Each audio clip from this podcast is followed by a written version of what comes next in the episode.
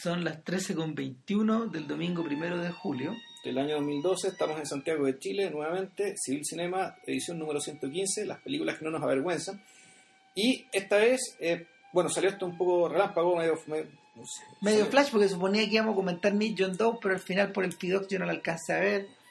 Eh. Pero esto estaba pendiente también, pues. Sí, de hecho, esta es una de las películas yo creo que, que más hemos citado eh, a la hora de hablar de otras películas que tienen que ver con espectáculos y, y con artes escénicas. Eh, se trata de... Oh, Claro, es una deuda vieja. Sí, claro, se trata de las zapatillas rojas de Michael Powell y Emerick Pressburger, los arqueros, como se les llama.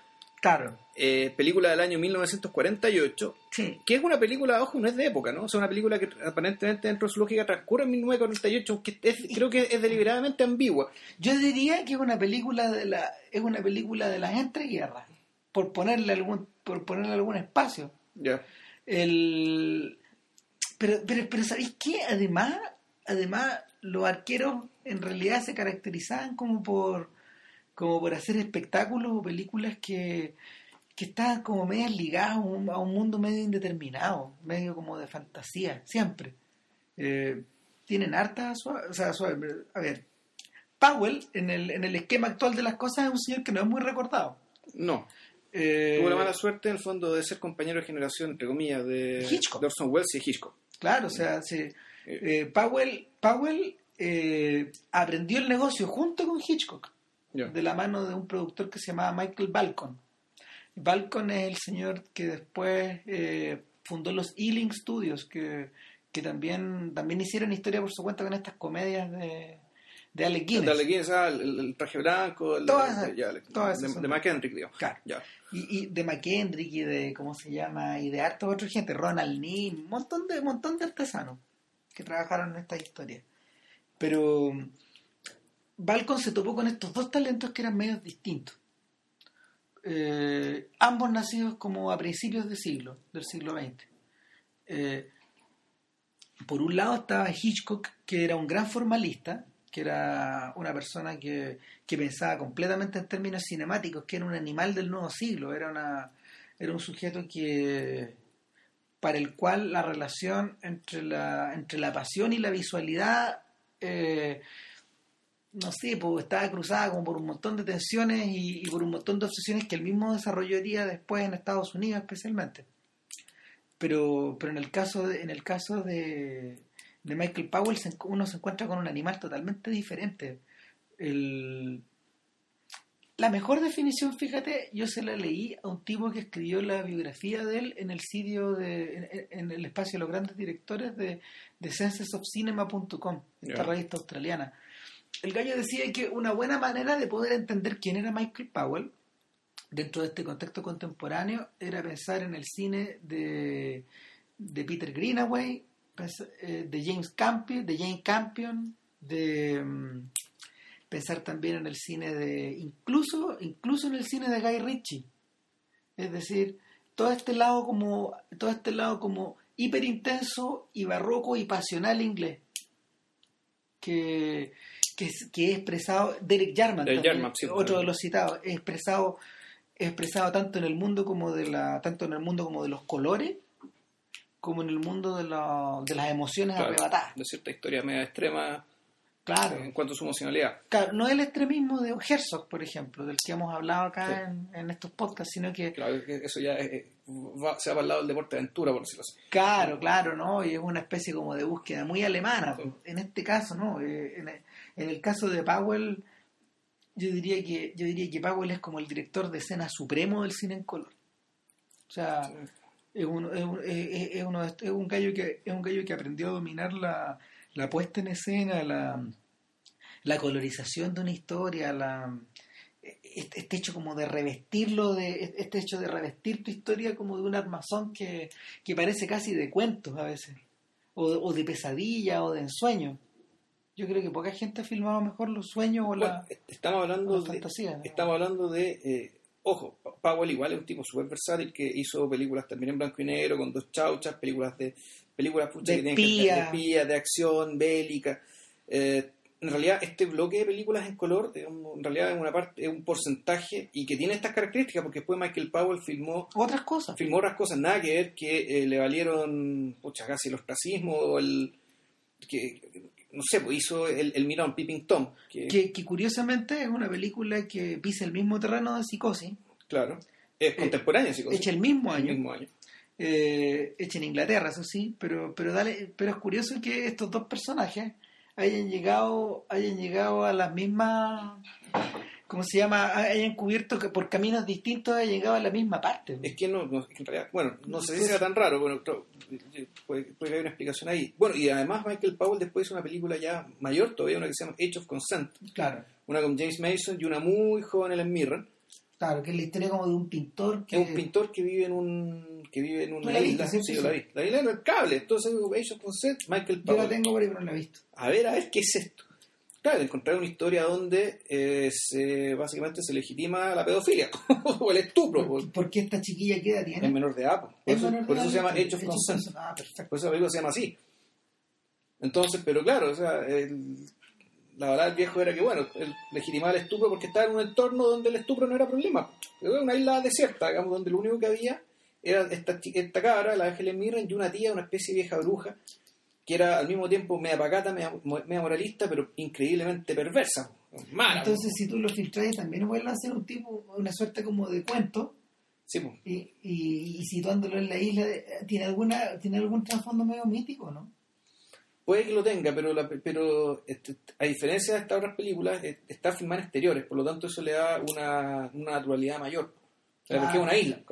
A diferencia de esta película, la que vamos a hablar ahora, o de Black Narcissus, que son películas hechas en estudio, Claro. y que el tratamiento de la luz digamos, y el color en estudio, en este ambiente tan protegido, efectivamente da, produce lo que dice Christian, que es un entorno bien bastante irreal, medio como de sueño, medio de pesadilla, y que, y que ojo, eh, también, en, también en paralelo Hitchcock trató estas cosas, y también, también infiltró este tipo de elementos digamos, en, la, en sus ficciones, ya sea por el lado de la dirección de arte, o sea, ya sea por el lado de los, de los sueños, en este caso de, de la escena del baile, que es muy parecida a los sueños de Hitchcock, o también una escena donde, o, o también esta escena en los lugares desiertos, por ejemplo, cuando la, cuando la protagonista, la, a, a Victoria Page, la bailarina, digamos, le invitan un- al, al castillo para, que para decirle que la, la van a, la van a contratar, bueno, e- ese paseo por ese castillo desierto son terrenos que Hitchcock también pisó, probablemente después incluso. Claro. El, a ver, lo que, yo- lo, que pasó con, lo que pasó con Powell, lo que pasó con Powell seguramente también tiene relación con que, al revés que Hitchcock, él nunca se fue de Inglaterra y él vivió la guerra. Eh, Y le tocó, le tocó hacer filmes de movilización, claro, le tocó Eh. hacer una cosa con... Le tocó hacer una cosa sobre una especie de... Hay una cosa que se llama algo así como... Eh, o sea, le tocó de, trabajar de bajo... Eagle Has Landed, una cosa Claro. así, donde, donde Churchill es uno de los personajes retratados. Ya. y, y eran como eran como películas que de hecho estaban autorizadas como por el gobierno, ponte tú y, y distintos tipos de cosas. Bueno, igual que y, no, no- y Noel Coward, digamos, era gente que básicamente le tocó trabajar para el, el equivalente de Goebbels de los ingleses. Claro. En rigor. No. Eran filmes de propaganda, filmes que, no necesariamente propaganda, pero sí filmes que estaban hechos para elevar los espíritus y, aunque igual con cierta libertad, ¿cachai? En términos de que el, no eran no eran filmes incondicionales ni acríticos. ¿no? Tenían, tenía cierto contenido y cierto nivel de penetración mayor. Pero esas fueron las pegas que hicieron, que, que, que hizo Michael Powell digamos, durante la guerra. Claro. Y nada, pues, el, a ver, para ir entrando en detalle, en realidad el cine de los arqueros es un monstruo de dos cabezas. Digamos que son los arqueros. Claro, los, The Archers es la compañía Claro. que trabajaba con la Rank Organization, que eran los tipos que ponían la plata. Claro. La Rank Organization todavía existe, pues de hecho fueron tipos que han, han- han- ¿cómo se llama? Han, han- financiado películas hasta casi el día de hoy. Pero, pero estos productores, cu- cuando Powell alcanza cierta, cierto, cierto rango de manejo, esto fue como el- eh, el- el- en la mitad de la guerra, en la época de La vida y la muerte del coronel Blimp, que también es una película que habría que mencionar. Eh, en realidad él se, él, él, él se une a un, un húngaro, que es Un Pressburger. judío húngaro, sí. Claro. Y este personaje, este personaje es más raro en esta historia. Pressburger es un tipo que había hecho cine antes y había hecho otras cosas antes. No sé tanto de su biografía en realidad, Pero, pero lo que sí me llama la atención es que agrega, agrega una cualidad centroeuropea a las películas de Powell que estas no tenían. Una parte, ojo, Pressburger era el que estaba en general a cargo del guion. Claro, pues él armaba como la estructura de la Esto era como, era un poco como Lennon y McCartney, es decir, igual había, uno hacía unas cosas, otro hacía otras, pero siempre filmaba los, los dos. Y aquí es como, tengo entendido que era igual, es decir, el Prefurri está a cargo principalmente del guion y Powell de la dirección, pero en rigor están, su, estaban imbricados estos trabajos. y además usaron el nombre de arqueros porque era había una compañía mayor de gente que, que, era, que, era, que era permanente. O sea, el director de arte, el director de fotografía, digamos, eran más o menos la misma gente. Claro, incluso algunos actores como Roger Livesey. Claro, o, incluso creo que el sujeto que hace de, de Julian Craster, el músico en esta película. También. Se llama. Eh, ¿Cómo se llama? Marius. Ah, ni me acuerdo. Por ahí debe estar.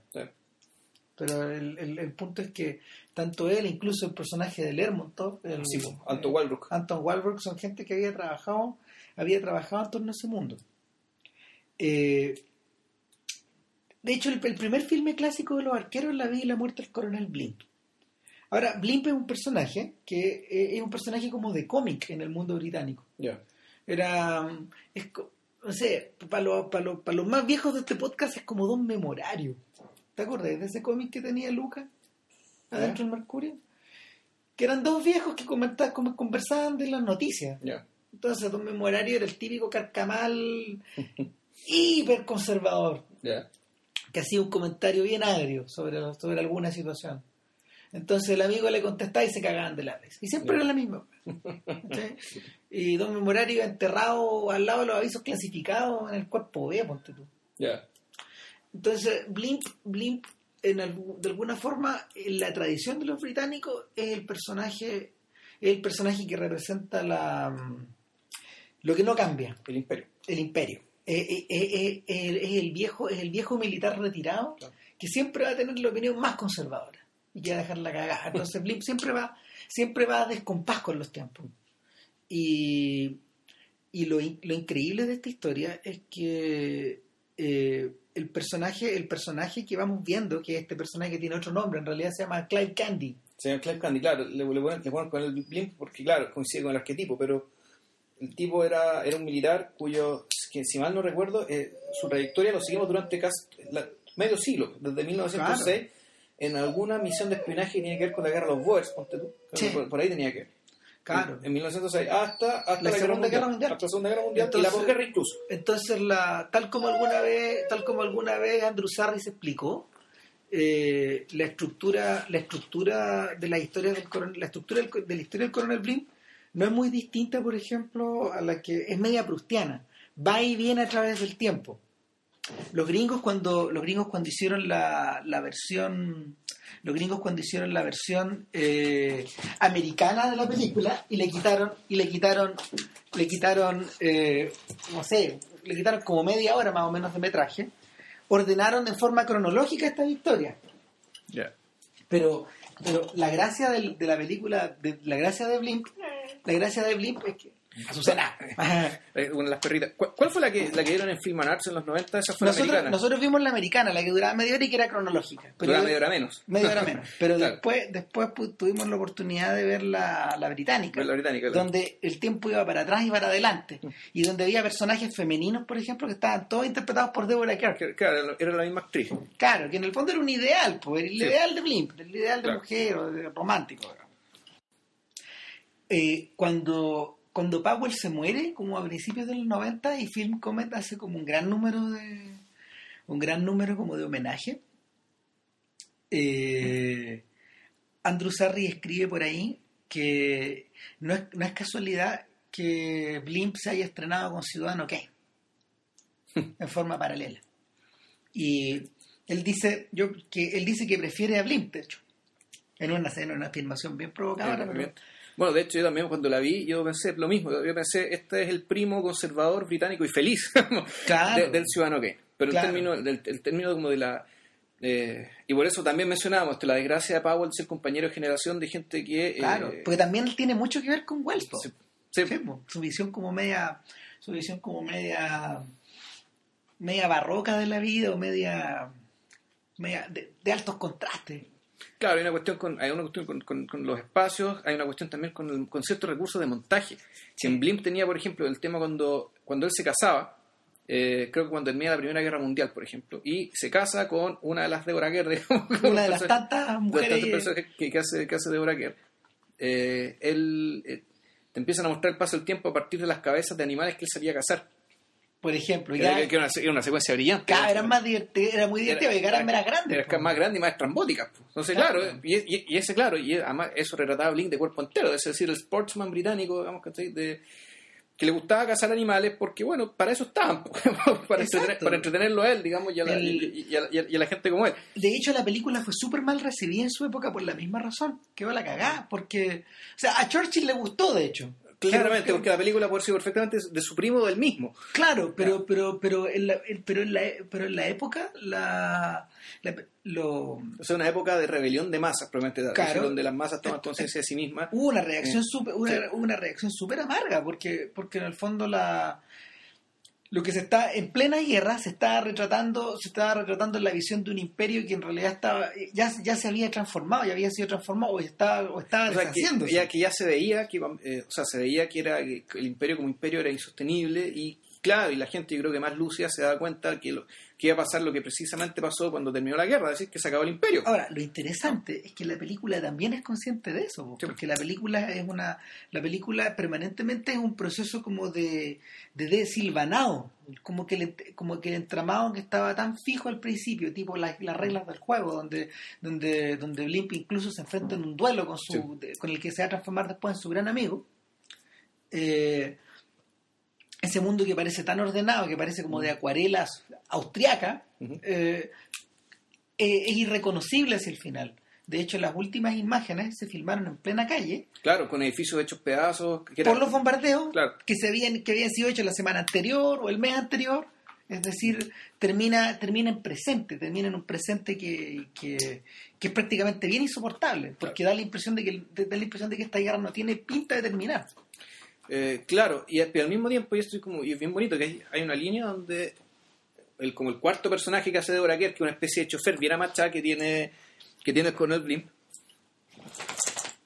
le hace una especie de cumplido al coronel, dan- eh, Sí. como diciendo, dando a entender que eh, más allá de las características colonialistas, imperialistas, digamos, de este personaje, él también tiene un, un- un acervo de, de virtudes, digamos, de, de virtudes genuinamente británicas, que son aquellas a las que hay que apegarse, digamos, en estos momentos de necesidad. Claro. Entonces, lo molesto de la película en realidad es haber juntado ambas cosas y dar la impresión de que si bien la película trata de separarlas, de que en realidad son medias inseparables. Vamos a decir que no se puede ser inglés de otra manera. Y ahí y ahí yo creo que po- podría estar el malentendido. De todas formas, bueno, a- antes de pasar al tema que nos ocupa, por favor, vean el- la Life and Time, Life and Death, la vida y muerte. Life- The Life and Death of... No, no, de- claro, The Life and Death of. Cornel Blimp, La vida y la muerte de Cornel Blimp. Sí, pues no.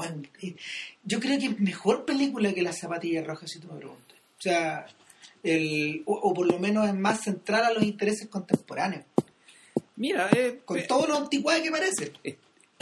Eh, está por ver, no sé, yo no lo tengo tan claro. Yo sí sé que, aunque no me acuerdo bien, sí sé que las zapatillas rojas tiene ciertos defectos de formales respecto del, de lo que se entendía de su de su del género, digamos, del género principal al cual está adscri- adscrito, digamos, o sea, Claro. El- pero es que la- son limitaciones, tal como tú dices. las zapatillas tienen limitaciones en términos de ya, cómo conciliar el tema del drama con el tema del espectáculo, hay cierta forma media maqueteada, que o o está, parece maqueteada porque mucha gente la imitó o porque efectivamente este, aquí tuvieron que tomar atajos en términos de la profundidad del drama digamos, y, y las situaciones que, se caen a las cosas.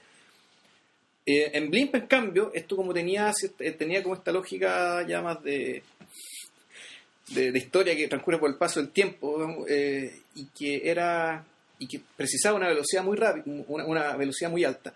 Hay ciertas cosas de las que no te das cuenta, ¿no? La película se deslizaba por los ojos y, y claro, o sea, estos errores o estos maquetismos que puede haber tenido pasan desapercibidos. Claro, porque en el fondo en, el fondo es una película que está centrada mucho más como en la energía de una vida. Claro. Acá es al revés. Es, es una energía que se va precipitando hacia el vacío. En- y un buen es un buen punto de entrada por la zapatilla roja, porque la zapatilla roja esencialmente es un cuento. Es un cuento de Hans Christian Andersen. ¿En qué consiste el cuento? Eh, consiste en una joven pareja que un día anda como por la feria, o sea, esto, esto- esto es lo que está plasmado en el ballet, Ya. y se encuentra con un sujeto que es como un, una especie de mago, de miurgo, zapatero. Es un zapatero, claro. Claro, pero es un zapatero medio misterioso que tiene unas zapatillas rojas exhibidas en la vitrina. Y ella- el, el- el tipo le dice que en el, ella, a ella le encantan, le llama mucho la atención, Además, a ella siempre le gustó bailar. claro, y, y se las calza. Pero, pero las zapatillas van con una advertencia, quien se las ponga no puede dejar de bailar. Es decir, eh, más allá, más allá de, más allá de del acto mágico o no, de- que, que impide que ella se las saque hasta que ella, una- cuando tú te las sacas te mueres. Claro. En el fondo, O eh, al revés, digamos, te las tienes que sacar ya después de muerto porque morís de, de- de exhaustión, digamos. O sea, Claro. mu- mueres, mueres de cansancio. eh, en el fondo es una metáfora acerca de cómo tú gastáis tu energía vital o gastáis tu energía creativa o en el fondo también es una, es una metáfora acerca como de la entrega de la vida Es que, al arte. es que puede ser muchas otras cosas. millones también. de cosas. O sea, en la, por ejemplo, en la, en la puesta en escena del ballet que, que transcurre en la película, que te muestran dentro de la película, hay también una oposición entre el, el modo de vida burgués, por ejemplo, de la gente que iba a la misa, todo con la misma ropa, andando, Claro. andando en fila, versus la vida movida por las pasiones, o también puede ser movida por el vicio, o peor, o peor por la adicción. Con estas zapatillas rojas claro. que son distintas a, la- a las de todo el mundo. El, y fíjate que, fíjate que yo creo que ahí está el motor principal de la de todo este ciclo de películas de Powell que se inicia en la posguerra. Este frenesí que te impulsa. De hecho, para Zizek, a Zizek no le costaría nada hablar de volver a hablar del objeto no muerto cuando, cuando menciona a estas zapatillas y a estas piernas que se van moviendo sin parar. ¿cachai? Sí, De hecho, cuando Powell, cuando Powell hace la, la película, él, él- por ahí está en civilcinema.cl, en el artículo de las zapatillas rojas, la cita textual de su memoria.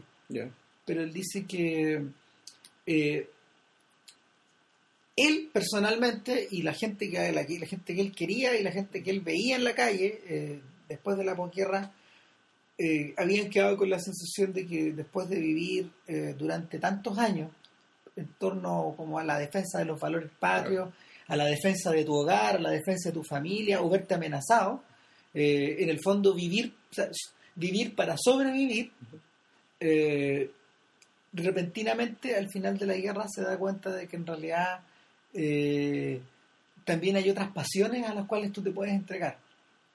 Y, y así como tú puedes vivir por el arte, también puedes morir por el arte y tener derecho no a morir por la patria, sino a morir por el arte, ¿cachai? Y, y- Bueno, yo me acordaba que además que el año 1948 eh, eh, se realizaron los Juegos Olímpicos en Londres. ¿Cachai? Eh, digamos, el mismo año que se, que se realizó la película. Es decir, claro, el- uno podría pensar que había se está, la posguerra se está realizando digamos, hasta que ya como apertura postraumática a los distintos aspectos de la vida, las distintas formas de ocupar el tiempo, de desarrollarse, de desarrollarse, de crecer, de vivir en vez de sobrevivir. claro, Bueno, de hecho, este año también hay Juegos Olímpicos en Londres. wow. 70 años después. Es un 60 años después. Son tantos años después. Claro, 60 y tantos años después. Eh, nada, pues entonces por un lado, por un lado este, este, estas zapatillas rojas aparecen como una suerte de exaltación romántica en un mundo donde el romanticismo de hecho iba de, iba de capa caída. Pues. Piensen que, piensen que en las mismas artes lo que, lo que las llevaba en ese momento, después de un breve periodo neoclásico, al final de la, de la, de la Primera Guerra Mundial, habían sido son, son los expresionismos, son los expresionismos. Y en particular, eh, eh, al albur del, del 48, el expresionismo abstracto. Es decir, eh, el imperio el imperio de estos bloques, de estos grandes bloques de color. De estos grandes bloques de color que en principio no significan nada, pero que, pero que si uno se pone, por ejemplo, a mirar los cuadros de Mark Rothko, que son como de esta época, están dominados por estas gamas de colores sumamente intensos, estas especies como de nubes de colores, o estas especies como de explosiones. Bueno, yo, a ver, cuando ayer vi la película después de 20 años, o Más algo o así. menos, sí.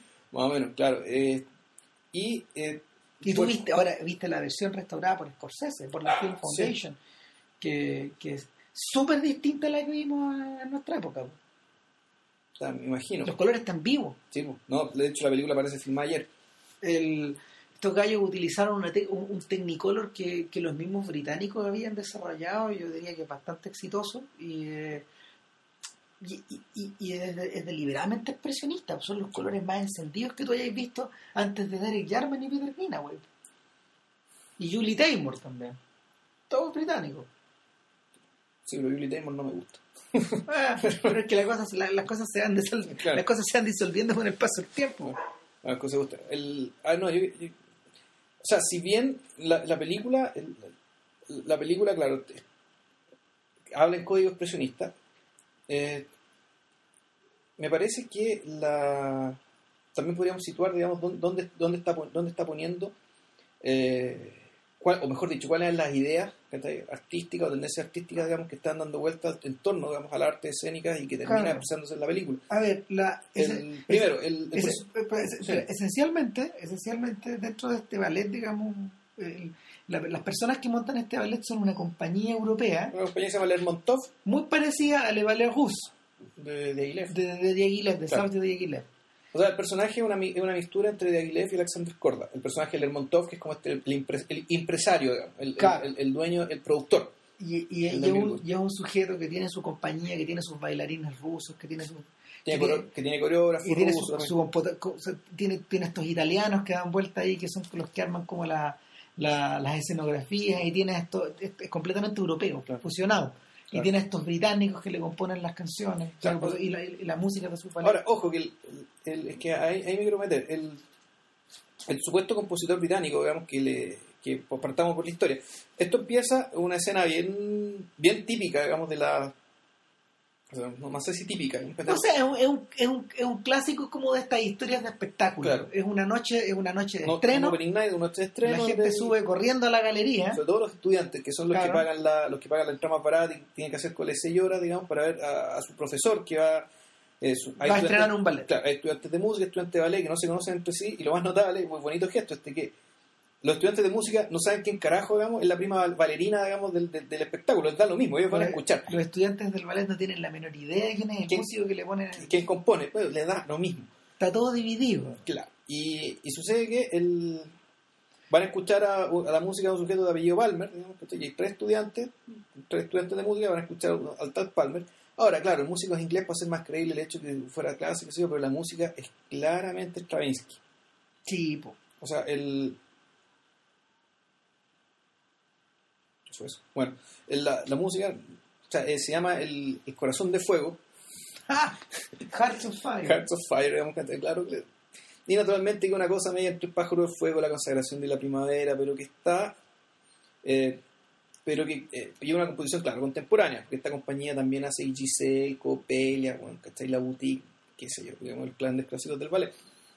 Entonces, el, en realidad, el, la, la, la conformación, digamos, eh, artística, digamos, de estos espectáculos es más o menos que trata de reflejar precisamente lo que hizo puta, Diaghilev con Picasso, con, con Stravinsky. Fundirlos digamos, a todos, Fundirlo a todos. En el fondo, crear un crisol europeo en medio de esta gran cagada de, de- que- de- de la guerra, digamos. Claro. Y era un cristo europeo que, que efectivamente, que además era consciente, y esto es como lo, esto es importante, era, un Cristo- eh, era, era- siendo una película mainstream, por decirlo así, una película espectáculo para el público masivo, era una película que no le hacía, no le daba la espalda, digamos, las tendencias, entre comillas, vanguardistas, o ya, las mías no lo eran tanto, digamos, pero que no necesariamente tenían mucha acogida popular. No, pues, era, No. en el fondo era arte del día. Claro. Y es precisamente la, es precisamente la, la raíz del comienzo de, esta, de, de este enredo, porque el tal Palmer lo que había hecho en sus corazones de fuego era agarrar la obra de su estudiante más aventajado, reorquestarla, cambiar algunas cosas, mejorarla tal vez. Pero, pero lo que vemos es que este sujeto que está encaramado ahí en el gallinero, en el, en Ve- el paraíso, digamos, Claro. se, le, se, le, Se le cae el mundo. O sea, se le cae el mundo. po. ve que su profesor admirado lo plagió. Y lo primero, y su primera reacción no es ir donde el profesor, es ir donde el Claro. a decirle, esta composición es mía. Bueno, ¿y qué más tiene usted? Dice el montón, que no le podría importar Claro. menos. ¿no? Sí, claro. Y ahí se da cuenta que este gallo tiene talento. Entonces, entonces eh, comienza de a poco a dibujarse la idea de un Lermontov que no solo es una persona capaz de reconocer el talento y capaz de absorber el talento, sino capaz de apropiarse de él eh, en el sentido autoral del término. Mm. Entonces, inmediatamente queda enganchada esta idea de esta idea de que el protagonista, es- es- este personaje central de la película, este gallo que impulsa todo, es una especie como de alter ego de los directores. Sí. De, de un director de cine. Claro, o de los regisser, ¿cachai? O, o en último término, de los grandes productores como Selznick o Korda, que, también que también hacían eso. Que hicieron películas. Claro, y que, Mm. que, que no, no se sentaban a dirigir, pero no sé, pues, duelo al sol, eh, ¿cómo se llama? Lo que el viento se llevó y todas esas cosas están cruzadas hecho, por, era, esta- era gente por que- la personalidad de estos gallos. Claro, y uno los ve siempre, ojo, lo- uno generalmente, claro, los ve paseándose con los- con- con- con- pa- paseándose por el escenario, hablando con el coreógrafo, dando vueltas por aquí y por acá, pero generalmente se les ve en una oficina. Claro. O sea, la- el caso del Montón está siempre en su oficina, con teléfono, con un par de asistentes, qué sé yo, y ahí está concibiendo la obra, y la obra efectivamente es de él, es decir, aunque la música la haya compuesto un sujeto tal, la medida que esa música sirve para un propósito, digamos, ideado por él, Aunque los bailarines sean tales y cuales, claro, la música es de él, el concepto es de él. claro. Es por eso tal vez que la película ha sido eternamente fascinante por un montón de directores. De hecho, eh, gran parte del cine de Scorsese, de estas pasiones que se mueven, de estas pasiones creativas que laten al interior de Casino, o de, o de Life Lessons, por ejemplo, o de, o de New York, New York, sobre todo, eh, eh, emergen como de estas oposiciones que, que Scorsese tiene que haber visto cuando chico y lo tiene que haber impactado mucho. Eh, bueno, Scorsese se transformó en el gran campeón de, de Powell, pero ya vamos a, ya vamos a, vamos a hablar de eso, digamos, como para volver rápido a la trama. Ocurre que En paralelo, En- una a Lermontov, después de este exitoso estreno, eh, es una escena que también está muy bien hecha, que es, que es una escena que es, que es plano, o sea, no es un plano contra plano, pero es parecido, digamos, es- es desde, desde, el, desde el palco, desde el palco donde está Lermontov, ya le, le llega una carta de parte de, una persona que está al otro lado, en otro palco, al frente, Ah. y que lo mira con unos lentes y dice, ya sabe que quiero conocerlo, invitarlo a una fiesta y además presentarle a mi sobrinita, y, y presentarle a mi sobrina, que baila muy bien, que, que, ba- que baila profesionalmente. horror de horrores. El el montón que no puede ser una persona, que no puede ser una persona más, más ermitaña para estas, para estas, para, para estas, ¿cómo se llama? reuniones sociales o estos No, claro, y, momentos. y para colmo, claro, o sea, un sujeto que como tiene una posición de poder donde él, y donde él dispensa la fama, en rigor. Claro, Porque él, él la dispensa, naturalmente viene mucha gente a joderlo, a pedirle que, por favor, hágame famoso, mejor dicho, tenga una oportunidad en su teatro para bailar, cantar, lo que sea. Y por otro lado, eh, está tan imbricada su, su profesión con, con un montón de responsabilidades sociales que no le puede hacer quita la. Y tiene que ir. Claro. Y, y bueno, yo no se acuerda de las famosas anécdotas cuando invitaban a Paganini, por ejemplo, y decían, pero tóquese algo. aquí era más o menos lo mismo, es decir, aquí invitan, pero con su qué. Claro, Claro. de hecho, de hecho, Lermontov queda como cuando le presentan a la sobrina, el viejo, o sea, cuando le presentan a la sobrina, o le trata de presentar a la sobrina, este gallo amenaza con irse, y, y luego viene una escena que Scorsese copió en Life Lessons, y es la escena de, del canapé, Ya. Del champán, del champán, del el cóctel champán, del champán. claro, del Ya, cóctel de champán, cuando este gallo, está esperando que le sirvan y una, una niña se pone al lado de él, claro. y empiezan a hablar de lo latoso que son estas cosas. Y los dos, él, él no sabe quién es ella, pero ella sí sabe quién es él. Claro. Entonces, Bueno, Lermontov no se demora nada en meter las patas y, y sin embargo, claro, se produce un- una conversación donde se da a entender que ella tiene el mismo nivel de obsesión y de, no sé si integridad, pero sí, como de, de, de enajenación también, digamos, de, finalmente, de devoción digamos, hacia, hacia la danza. Y, y una devoción tal que ya es un asunto sobre el cual ni siquiera piensa. digamos. O sea, no, no piensa en, en- en la alternativa de no danzar, por ejemplo. claro, ahora, ah, si uno, por ejemplo, compara a estos personajes, a estos gallos obsesionados o apasionados por su arte, volcados por entero, volcados por entero a la manera maleriana, por decirlo de alguna forma. Porque Mahler era un sujeto que vivía de esta manera también. Y, Sí. que, y que hizo de Lermontov en la ópera de Viena. Y, y- y- o sea, de, de hecho, de hecho, a Mahler, fíjate, le debemos que se apaguen las luces en los teatros de ópera y que ya no se aplauda entre medio de los números. Ya. O sea, es una costumbre que él instauró, él instauró, En la Filarmónica de Viena, o sea, no, en la ópera de Viena, ya, le instauró con sangre. O sea, parando espectáculo, qué sé sí, dejando cagadas, dejando cagadas, protestando, eh, horrorizándose, Parándose, yéndose. humillando a la gente, así, o sea, Claro. de una forma muy violenta, porque eso era, era clásico que de repente incluso, bueno, todavía en Italia, por- ejemplo, no sé, si la gente se emociona mucho con el vapenciero del Nabucco, lo repiten, pues, Sí, claro. se, se, se para el show y lo repiten, ¿cachai? Entonces, eh, nada, pues, es interesante comparar a estos personajes, a la obsesión de estos gallos, por ejemplo, con la concentración de un Bach, del Bach de, de la, de la crónica de Ana Magdalena, por ejemplo. ¿cachai? Que es un señor que está muy concentrado en su trabajo, en su vida familiar, que anda corriendo, que anda solucionando problemas por todos lados, que tiene pruebas de latín que corregir, ¿cachai? hasta las cachas. Sí, bueno, claro, es que ahí uno podría, ahí, ahí cuál la, la, la diferencia la hace el, el nivel de aprecio social que se le tiene al arte. Y, Exacto. y claro, y por tanto lo que se espera de la experiencia artística. Claro, Entonces, porque, porque eh, se olvida el caso de Mal, porque claro, porque en el caso de Bach, Bach es un empleado en esta Claro. historia. En, es en- un empleado que dio la casualidad que era un genio, Claro. el genio más grande de todos, pero su enajenación era de otro tipo, digamos. O sea, eh, y la en, en el caso de estos sujetos como están validados socialmente, como son una suerte como de superhéroes, es que no solamente están validados socialmente, o sea, están validados, cuando digo la valoración social, ya no solamente tiene que ver con que la gente los valore socialmente, sino que también, en el caso de Mahler, por lo que me contáis, a él aparece también como una especie ya de canonizador de esta disciplina, respecto Claro. de que esta disciplina ya no es para el gusto popular, de modo que la gente se exprese mientras aplaude, qué sé yo. Porque originalmente todo, Eso va para las el, ferias. el arte para estos siempre fue, claro. o sea, el arte siempre tuvo un origen, tengo entendido, pues, popular, es decir, Sí, la gente bailaba, la gente hacía cosas y en algún momento una clase se apropia del arte, le, le pone, le impone sus reglas digamos, y lo altera para distinguirse a las clases populares, porque ahí siempre está el tema de la distinción. claro. Uno podría decir que lo que hace Wagner, tal vez inconscientemente, digamos, en términos de que él no quiere ser el motor de, de una enajenación de clase, pero lo que él está haciendo Wagner es decir, esta arte ya es un arte elevada, esto, está por esto ya no es una ópera digamos, donde la gente puede aplaudir y cantar y qué sé yo, porque esto ya no es para que la gente se identifique, esto, la aspiración de, de- de esta disciplina ya es superior. Bueno, este gallo no estaba solo, pues si a Berlioz le pasaba lo mismo. pues. Ya. De hecho, Berlioz entiende que es como el primer crítico de música que al mismo tiempo era un músico. Era compositor, ya. Claro, entonces el tipo alternaba estas dos, estas dos facetas y, y ¿cómo se llama? Mientras le sacaba la cresta a Tannhäuser, en- cuando se estrena en París, por otro lado el mismo fracasa con los troyanos, eh, expresa de esa misma, expresa de esa misma, de, de ese mismo remolino. Ya. Y el nada, pues la expresión, la expresión perfecta de, de estos gallos es, es- es esta dicotomía, esta, o sea, de, estas dos, de estas dos corrientes, es la dicotomía, ponte tú, entre, entre Wagner y Brahms. Ya.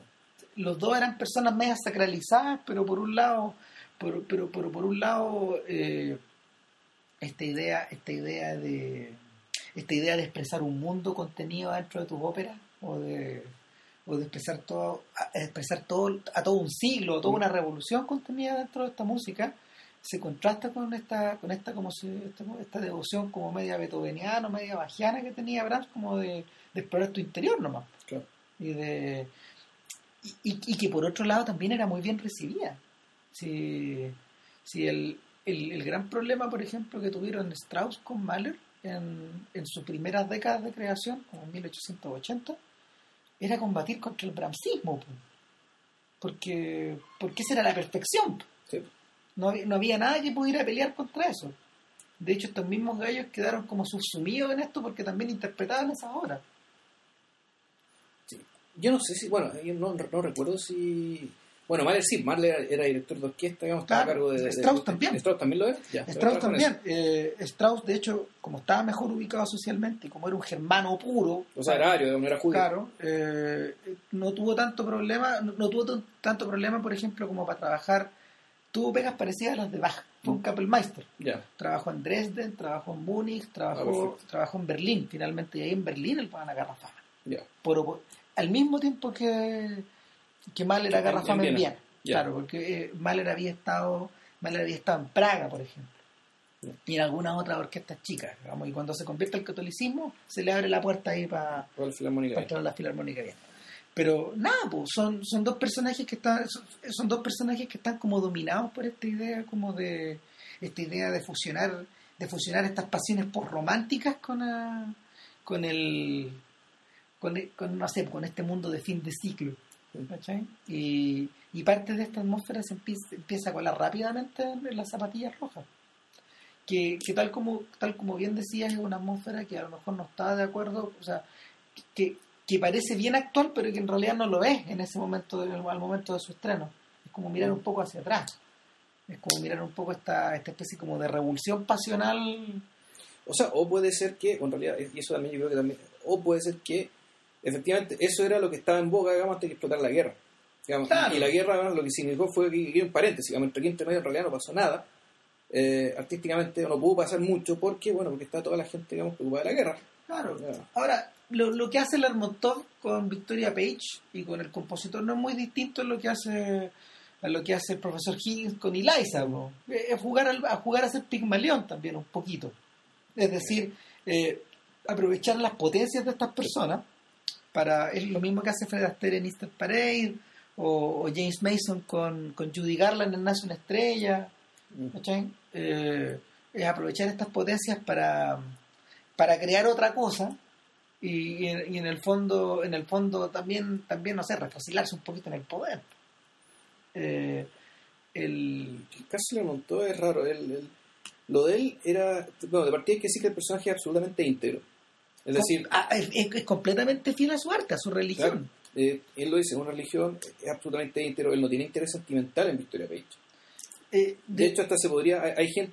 uh, Ahí leyendo digamos, en, el, en el booklet del, del- de, la, ¿cómo se llama esto? de la edición de, De incluso sugerían que el personaje era, era homosexual, aunque ni siquiera tampoco tenía más manifestado interés por hombres tampoco. no Eh, entonces, escucha, se trata de un personaje que eh, parece, su- él se refocila, pero no tanto por tener el poder, sino creo que se refocila por, o sea, el poder que le interesa tener es el poder precisamente de moldear y generar belleza, o sea, de, de crear estos espectáculos notables, de que el mundo, el mundo sepa que esto existe, dejar un legado para la posteridad y todo eso, pero yo creo que también esto tiene que ver de poder hacerlo a partir de estar en contacto con talento genuino, o sea, tener talento cerca.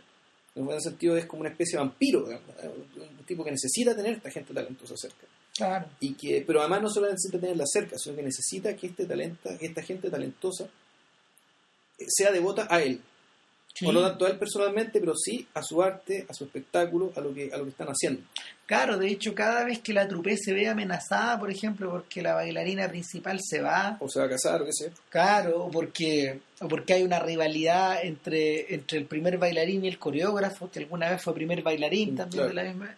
Tú sentís que hay unas tensiones pero enormes que se desplazan ahí, es como si la, es como si estas vigas de acero empezaran a, a torcerse, a torcerse bajo la presión del agua, no sé. Claro, pero la verdad es que el genio Lermontov y, eso, y esas cosas te dan sugeridas, pero en realidad nunca explotan porque Lermontov lo maneja todo como, como un padre de familia. Claro. Y, y un personaje absolutamente más legitimado por, por la compañía. ¿Cachai? Un tipo que le tienen temor reverente. O sea, es temor más respeto. Una de, la- una de las inspiraciones de obviamente la inspiración principal de, de Lermontov histórica es de sí. y, y la relación que tenía con, Con con Nijinsky. Nijinsky. claro que también era- que, que también remata el- que también remata en tragedia pues, finalmente Claro, pero ellos eran pareja. entiendo que sí, Sí. entiendo que sí pero pero y- pero pero por otro lado hay un, hay un hay un entramado y un nido ahí de El tema de, claro, de, poses- de posesividad, digamos. Claro, que- de posesividad, no sé, física, espiritual finalmente. Terrible, po.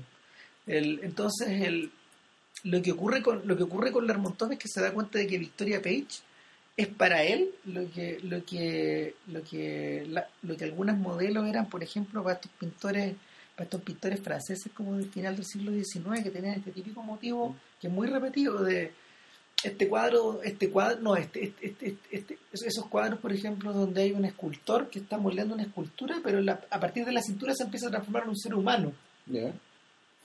Y es, es como esa sensación. Es como que, como que él estuviera moldeando, estuviera moldeando una persona en vivo. Y, y esta, esta suerte como de fusión genera las zapatillas rojas. Ahora, lo notable es que el, el, el ballet, digamos. Claro, el ballet de zapatilla roja que se, que se monta dentro de la película. Ahora, ojo, lo notable es que las conversaciones entre el Montov y, y, y Vicky Page son muy pocas, es decir, esto no se genera a través del discurso. No, pues no, no Ni- una, no, una, no- no una relación maestro-discípulo, no es una sea- seducción a través de las palabras. Claro, ni, sino que es a través de... eh, Es, es siempre mediada a través de otros. claro. Por ejemplo, Bueno, el caso muy importante, eh, en, en el caso de ella, eh, eh, es el músico, el mismo Julian, el Claro. compositor. la relación que ella, la relación que lo, lo, lo- lo trágico de esta historia es que para que para que Victoria Page pueda tener esa pasión sobre escena, ella tiene que sentirse motivada primero a, través del odio hacia Julian, O sea, tiene, primero tiene que entender la música. claro, O sea, tiene que, tiene que entenderle, tiene que dejar que la música la penetre. Y hay, y hay, y hay una hay una suerte como de hay una suerte como de gallito que se juega Sí. ahí. ¿Quién es el más importante? ¿Ella o él? ¿Cuál de los dos? Hay celos entre ambos. Hay O sea, que no sé si no sé si sea tanto un gallito en términos de quién es más importante, sino que lo que se está, lo que se quiere probar ahí Es es, que- que, es que esta eh, de que tú puedes bailar esto que yo compuse y que tú bailando esto que yo compuse puede ser eh, digamos que es dinamita, digamos, pero tiene que hacerse en, en virtud de claro, en términos de, de- de los requerimientos de la música. El- lo que pasa es Y que en el fondo, y porque al final, es que eso es lo notable, porque él le dice, primero tenés que aprenderte la música, ceñirte la música, meterla en tu cabeza, porque una vez que lo hagas, el cuerpo va a bailar solo, y de hecho eso, se- eso se dice. Bueno, Eso- es lo que le dicen a uno cuando, cuando, cuando toca el piano. Sí. Eh, la, la mejor manera de tocar el piano es tocarlo en forma automática. Claro. O sea, no, no hay que... Es como cuando la gente canta también. Por ejemplo, cuando la gente canta y como que te emociona, ¡ay, se te quiebra la voz! Eh, no, pues, No. hay técnicas para en el fondo distraerte o, o meterte de la- en, la- en una canción emocionante de otra manera. eh, o sea, hay muchas disciplinas que, eh, que tienen que precisamente con la mecanización, es decir, o sea, cierta mecanización o cierta, eh, cierta forma ya que el, cuerpo parece actuar solo. eso- Claro. por, por eso, por eso los futbolistas entrenan tanto, digamos, y, y Sí. también, o sea, hay ciertos movimientos que ya el, la el mirar un estímulo, el percibir un estímulo entre la cancha, hace que el cuerpo ya le dice, el cuerpo, el cuerpo reacciona de cierta manera que está entrenado. Claro. Pues eso es un entrenamiento. El, el- del- Entonces, entonces, pero bien divertido porque ella dice, eh, pucha, es que eh, no, no recuerdo en qué momento tengo que entrar. Eh, ne- necesito, necesito la música para, para, para- saber cuándo tengo que entrar. Y Lermontov le dice, no te preocupes, aquí hay una orquesta y esa orquesta va a sonar, así que vas a, hacer, vas a saber perfectamente lo que vas a hacer porque tu cuerpo sabe lo que vas a hacer. claro. Como sea lo mismo. Pero, y también, y, y al final, a ella la entrenan, aprende la música, qué sé yo, en el fondo, y a ella la someten a la disciplina de la música. Ese, consistió- ese- en eso constituye su entrenamiento para el ballet. Pero, en el momento del estreno, Julian le dice, no te preocupes, baila el ritmo que quieras, yo te seguiré. Claro. De alguna forma, ahí te aseguráis que, de- como sea la cosa, va a salir bien. Claro, de alguna forma lo que se soluciona es el conflicto de, de la primera escena. Mm. Esta, esta dicotomía entre los fanáticos del ballet y los fanáticos de la música. Además, Claro, eh, ahí es donde se empieza a donde se empieza a hilar el aro, digamos. Claro. O sea, perdón, a hilar, a hilar el chaleco este. ¿cachai? y, claro, y donde se, se va a entender explícitamente digamos, la importancia de la integralidad en las artes como esta. O sea, como el ballet, como las artes escénicas complejas, ópera, ballet, y el cine, digamos, que, que, que, que es su, que es su descendiente directo. Bueno, y esa es la razón de ser finalmente de Lermontov, el mediador. Sí. Para O sea, eso está. más allá, ahí es donde te explicáis por qué, por qué está este personaje que puede ser tan horroroso y tan, tan temido y tan temible. Y, la y además tan enigmático, porque además el, el- el sujeto tam- también, el, el actor que lo interpretó lo hizo de tal manera claro, que el personaje realmente es un puzzle increíblemente reactivo. Eh, aparte, el, el- actor digamos, muy buen parecido, tiene muy buena pinta, tiene unos ojos grandotes, Lermontov es un personaje hiper pasional, Sí. pero, pero, hacia pero dónde, muy contenido. pero hacia dónde está dirigida esa pasión, ¿cachai? Esa es la gran pregunta de la película. ¿Sabes qué? Hablando de Lermontov y a propósito de las cosas que lo mueven, es re fácil caer como en el, en, la, en el lugar común como de la crueldad, por ejemplo, que tú le, le infligías a estas personas que dependen de ti. O sea, de hecho el tipo es cruel. En varios momentos de la película y deliberadamente. Los manda al ostracismo, no trabajo más contigo. Sí. Eh, o, o empieza a favorecer a otro dentro de la compañía, como ha pasado, como ha pasado muchas veces.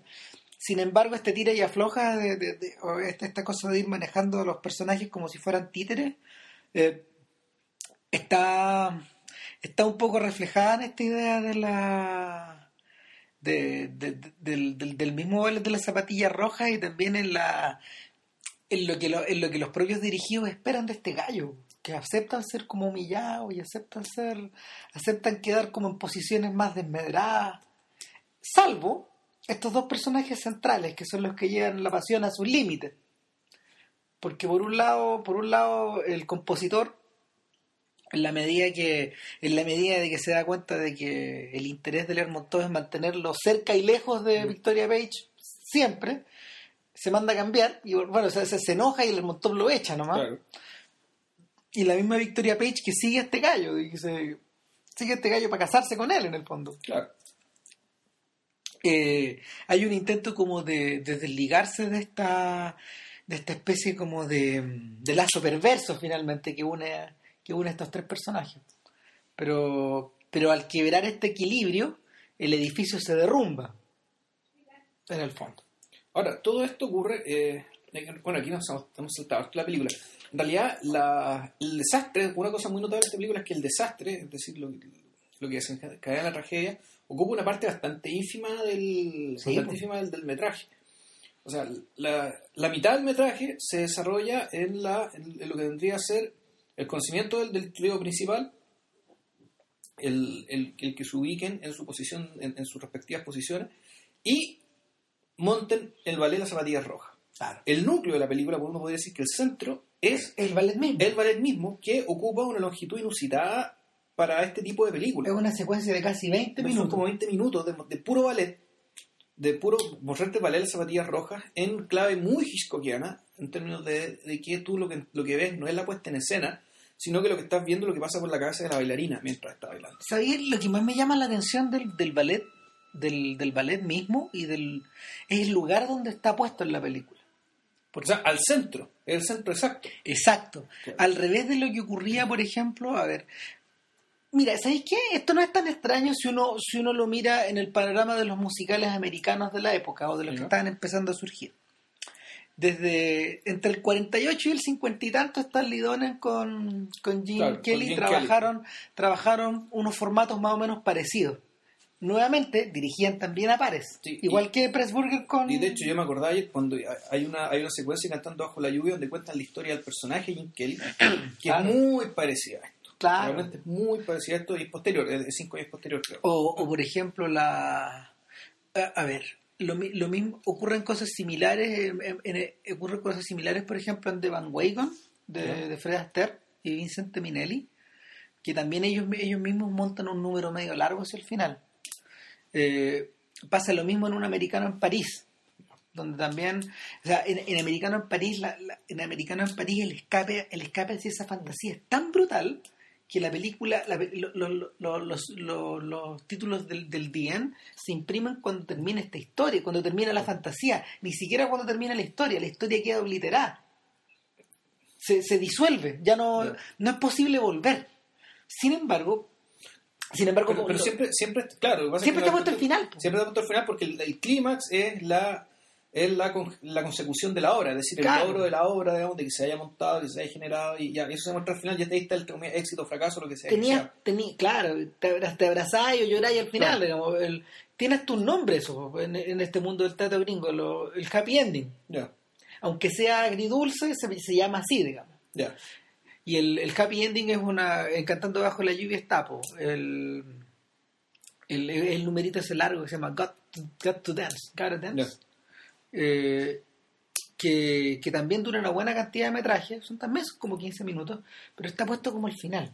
Sí. Y, y está puesto para el remate, para que las cosas se resuelvan de una, con, una, con una suerte de golpe de voluntad o con una suerte como de, de introducción de, de introducción de la fantasía o de introducción de la ficción dentro de esta otra ficción. Bueno, y también está el método Topsy-Turvy, ¿cachai? que es donde salpicarte la obra, o sea, Claro. la película y, y ir en paralelo. ir estableciendo un contraste, Mm. eh, un poco al, un poco al estilo del coronel Blimp, un poco al estilo de Kane, ir para adelante y para atrás, Mm. jugar con esta sensación de que o sea, en Topsy Turvy, en Topsy Turvy lo realmente hermoso era que te daba la impresión de que una historia era, era como una serpiente, la serpiente que se come la cola, Ouroboros, que ¿dónde, dónde empieza esto? Porque te da la impresión de que una historia devora a la otra, de que una, una contiene a la otra, la- y, y llega un momento en el, en el micado en que te da, te da la sensación de que la verdadera, la verdadera energía de la película proviene de, la, de, estos, de estos pedazos de, de ópera que estamos viendo, mientras, y que van permitiendo que la ficción, perdón, que, la, que lo real se vaya desarrollando. Que el making of, digamos. Claro, que, que el, que el making of se va desarrollando o lo va justificando finalmente. Pero, pero la, lo que pasa acá es que está puesto al centro. Eh, está puesto al centro tal como está puesto de alguna forma el sueño de Spellbound, el que Claro. diseñó Hitchcock, Hitchcock Con Dalí. Claro, está, está puesto, está puesto en una manera, en, un, en un lugar medio extraño. Y el sueño de vértigo, ese ya. El sueño de vértigo, es que hay más de un sueño de vértigo, ¿no? uno son los créditos. Claro, a ver, pero de alguna manera, de alguna manera, el, el El sueño de vértigo Eh, en realidad es un interludio entre la- la- las dos historias eh, iguales, ¿no? De, claro, de pero, historias miméticas. pero el lugar, el, exactamente, el lugar que ocupa, el lugar que ocuparía lo que es, lo que, lo que se parece al ballet en Vértigo es esta sección, esta sección donde donde donde muere por primera vez. Por eso te digo, es lo que ocurre el interludio, es como una especie, el- el- la secuencia onírica de vértigo del interludio, cuando, cuando la, la primera historia, digamos, se acaba y empieza la segunda, entre medio hay una especie de... Claro, el sueño de Carlota Valdés. Claro, claro. Eh, sí, yo creo que es una buena manera como de, de- de situarlo. El, finalmente, finalmente uno podría pensar también de que, no- a ver, no solo, no solo la secuencia del ballet de, de Red Shoes está puesta al medio pa- para, para dividir estos dos pedazos, sino que como para, o como para unirlo, o para que una cosa se transforme en la otra. No, En realidad, o sea, para- en mi opinión, yo creo que la- hay una explicación bastante más sencilla y más pedestre, que es, eh, la, eso está ahí puesto en toda su integridad, o en integra- integralidad, para con- mostrarte lo que viene, de modo que la película tenga el tono de tragedia, digamos que estoy, tragedia y fatalismo, es decir, que ocurra lo que sabemos que va a ocurrir. Claro. Y para ser ya absolutamente evidente y explícita, digamos que estoy, eh, de- para contarnos en simple y en breve lo que las películas nos contó en complejo. Para, fondo, exactamente, pa- como, como en las buenas tragedias todo se prevé de antes. todo se ve, todo se ve, y el tema no es que sea predecible o no predecible, es- el- el- el- lo importante tiene que ir por otro lado, digamos, no tanto lo que pasa y lo que no pasa. Exacto. Ahora, el- este uso como del, de, este- este uso de las historias, de que te cuenten la misma historia de dos maneras distintas, me recuerda a, a un cineasta contemporáneo eh, tailandés, que, cuyo cine precisamente consiste en eso, en juxtaponer historias que son iguales. Hong Sang-soo. No, pues no. El, ta- Pero él hace eso también. no, el tailandés, eh, Ah, eh. a- Abichapong Gracetakul, Ah, perfecto. ¿cachai? cuyo cine, como o las películas que yo he visto al menos, son funcionan sobre la base de decir que las historias eh, que, que- que las historias se repiten, que las historias se replican, que subsisten, que las historias en realidad sí son un meme, por decirlo así. Claro, el- Son un meme que toma forma, que se adapta y que y pone una al lado de la otra y te da a entender, esta- estas historias son lo mismo, ¿cachai? Claro. Pero son En- distintas. En el caso de Hong Sang-soo ocurre algo parecido porque en el fondo eh, son, son- a veces son historias independientes. En la última película en la que presentó Canes ahora decían que se trata de tres historias protagonizadas por la misma mujer con los mismos actores en tres situaciones distintas y en tres situaciones distintas pasa esencialmente lo mismo. ¿Ya? Entonces, en Pero es la misma mujer, la misma actriz, la misma la misma actriz también. incluso. El mismo personaje también. Aparente- eh, bueno, hay películas, ponte tú, como La Virgen, la Virgen desnudada por sus pretendientes. En esa película llegan al extremo de que son los mismos personajes en las mismas situaciones.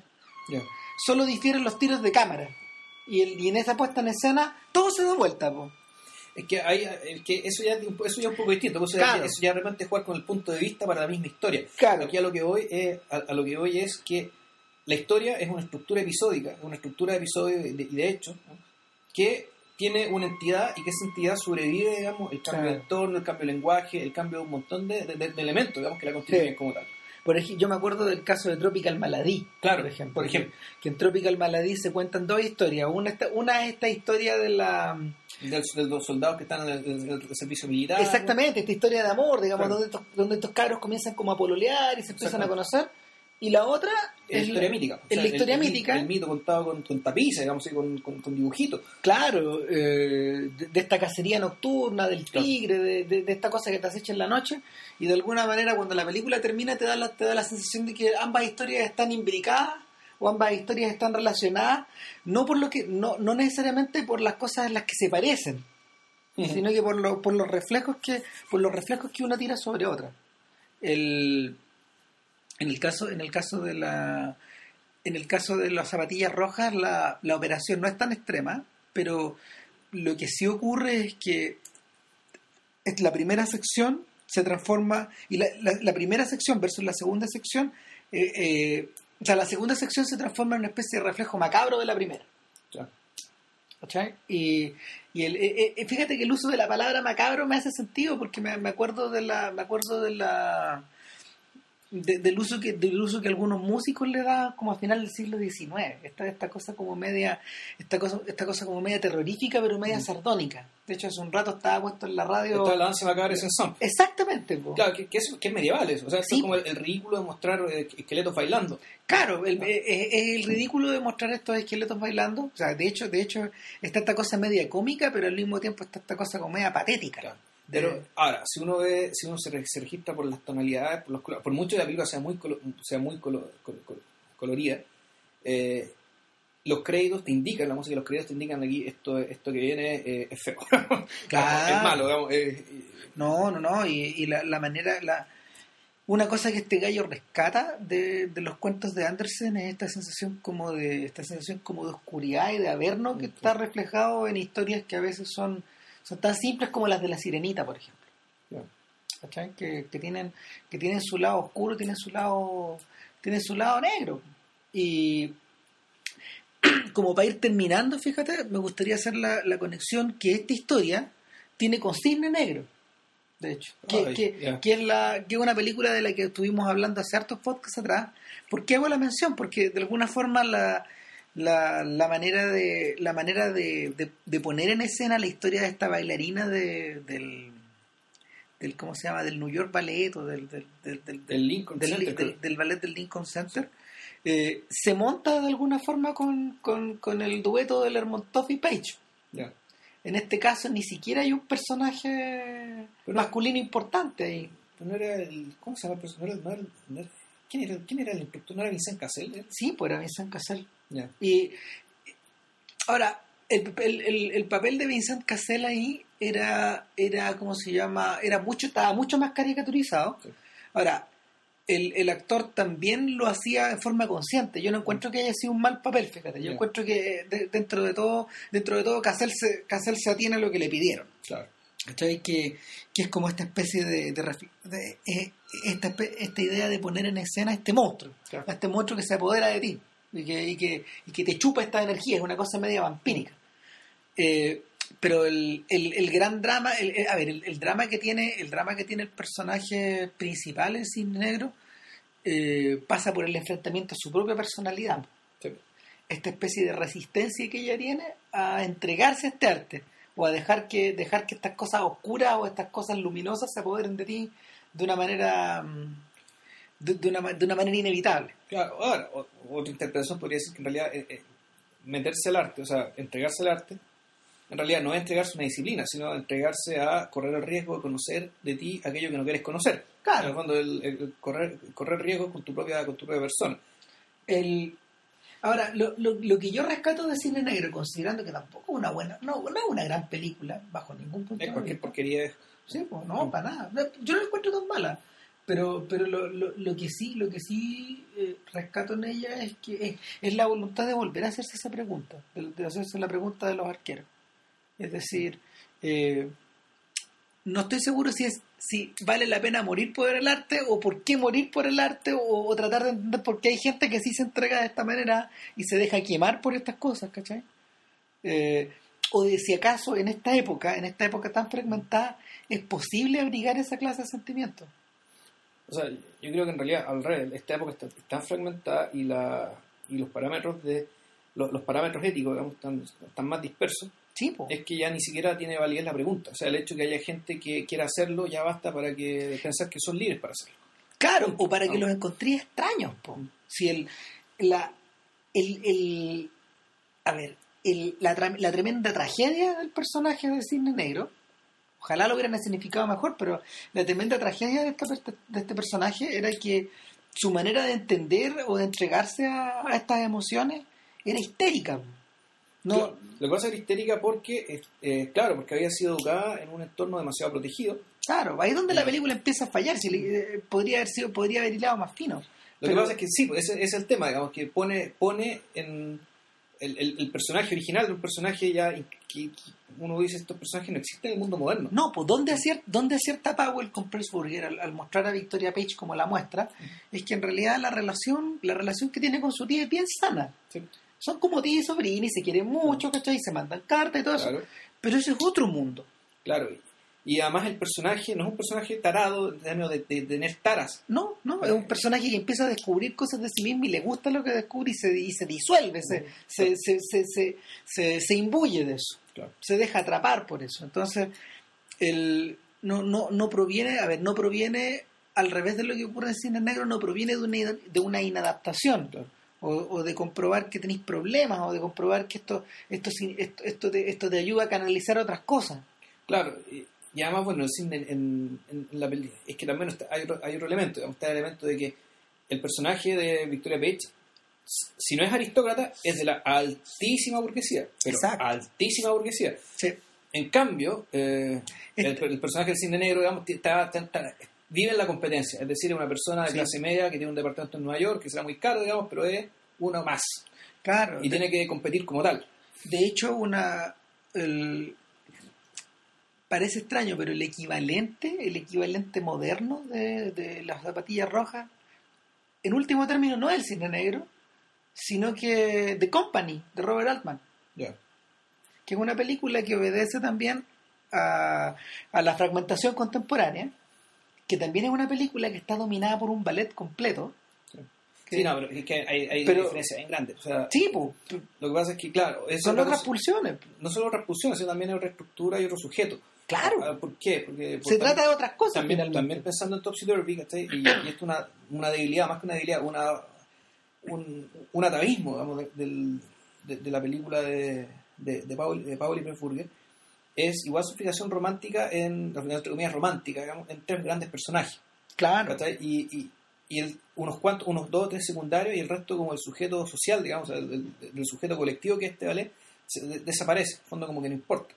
A diferencia de las películas, por ejemplo, la con Topsy Turvy, ¿cachai? que es una película donde también había, había, prota- había protagonistas, pero estaba claro que el sujeto digamos, era la compañía completa, era la acción completa. claro. Lo Y mismo lo- pasa en la película de... Lo mismo, con- lo mismo con digamos. Entonces uno, uno puede decir donde hay donde la película, porque digan lo que digan, digamos, estamos en tiempos colectivos, digamos, el colectivo importa, el colectivo está tomando, está tomando importancia. Ojo, que, el ojo que el perso- claro, ojo que el Lermontov de The Company, que, que es interpretado por por Michael Mac- Ma- eh, por, por Malcolm Malcolm McDowell, McDowell.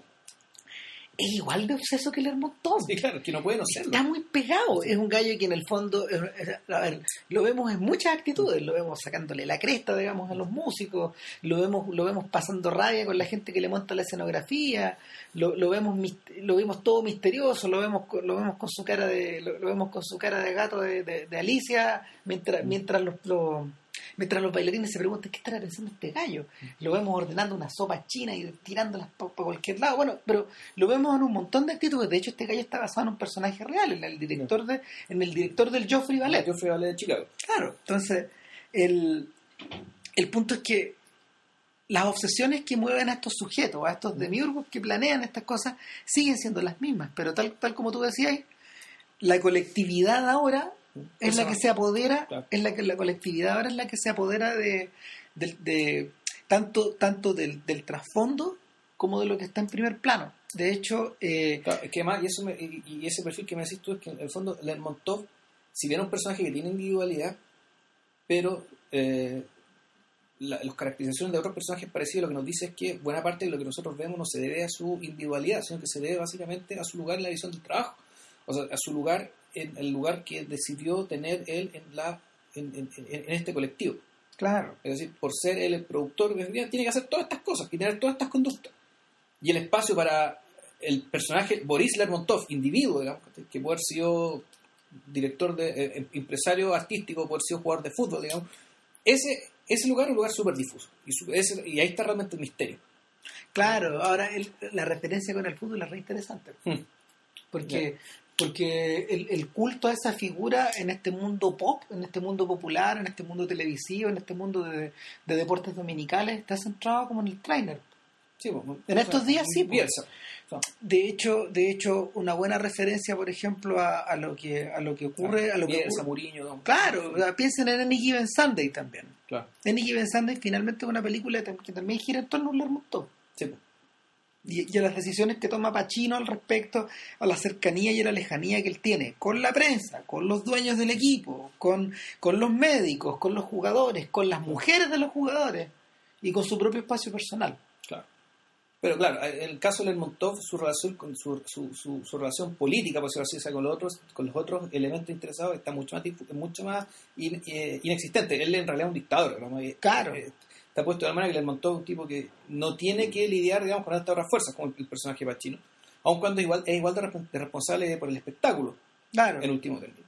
En ese sentido, Pacino está puesto, está puesto un poco a mitad de camino entre, entre Malcolm McDowell y Anton Walbrook. Sí. Un poco, porque, porque el, el personaje de McDowell en la, en la película de Altman está tan.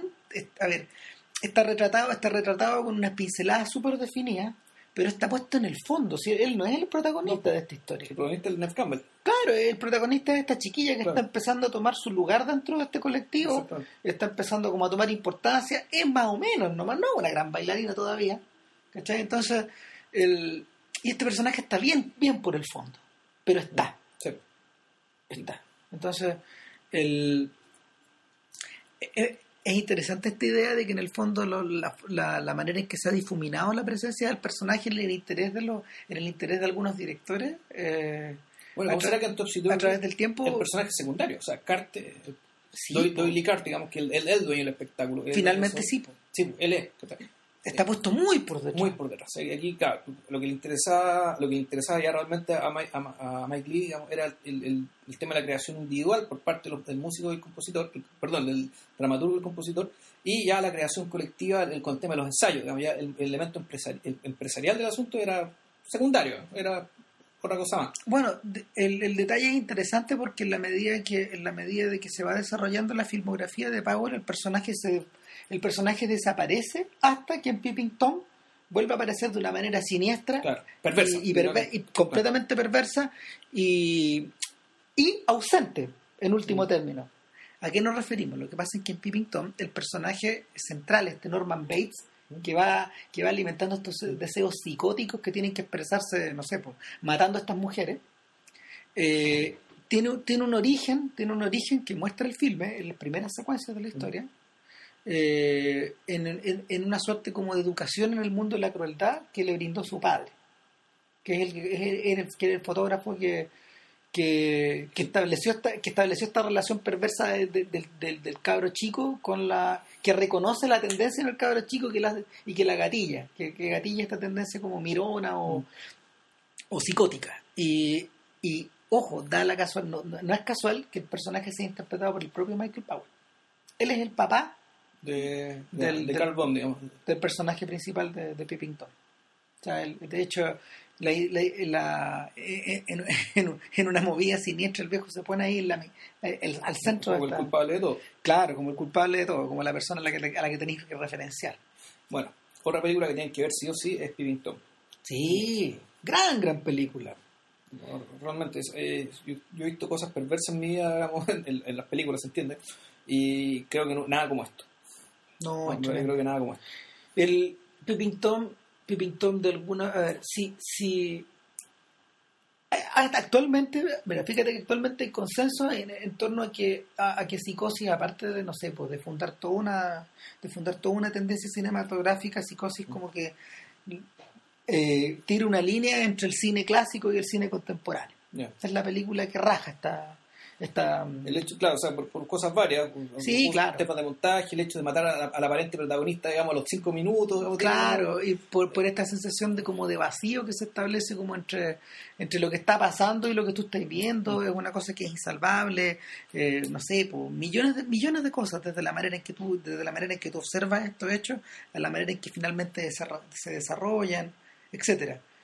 Peeping Tom cubre, cubre un espacio similar, pero yo siento que es una, un filme que es clausurado, no es y, y, y, no- y, y por la misma razón, por la misma razón no obtuvo la, el mismo eco que, que Psicosis. No, fi- yo creo que además se tomó, se tomó ciertas licencias que, eh, en términos de, por lo extremo que es, o sea, por, por la, por, la- por lo que muestra, no, no en términos visuales, sino como No. ya la historia está mostrando que son cosas que realmente eh, te expulsan, te echan. no, O si sea, es sádica.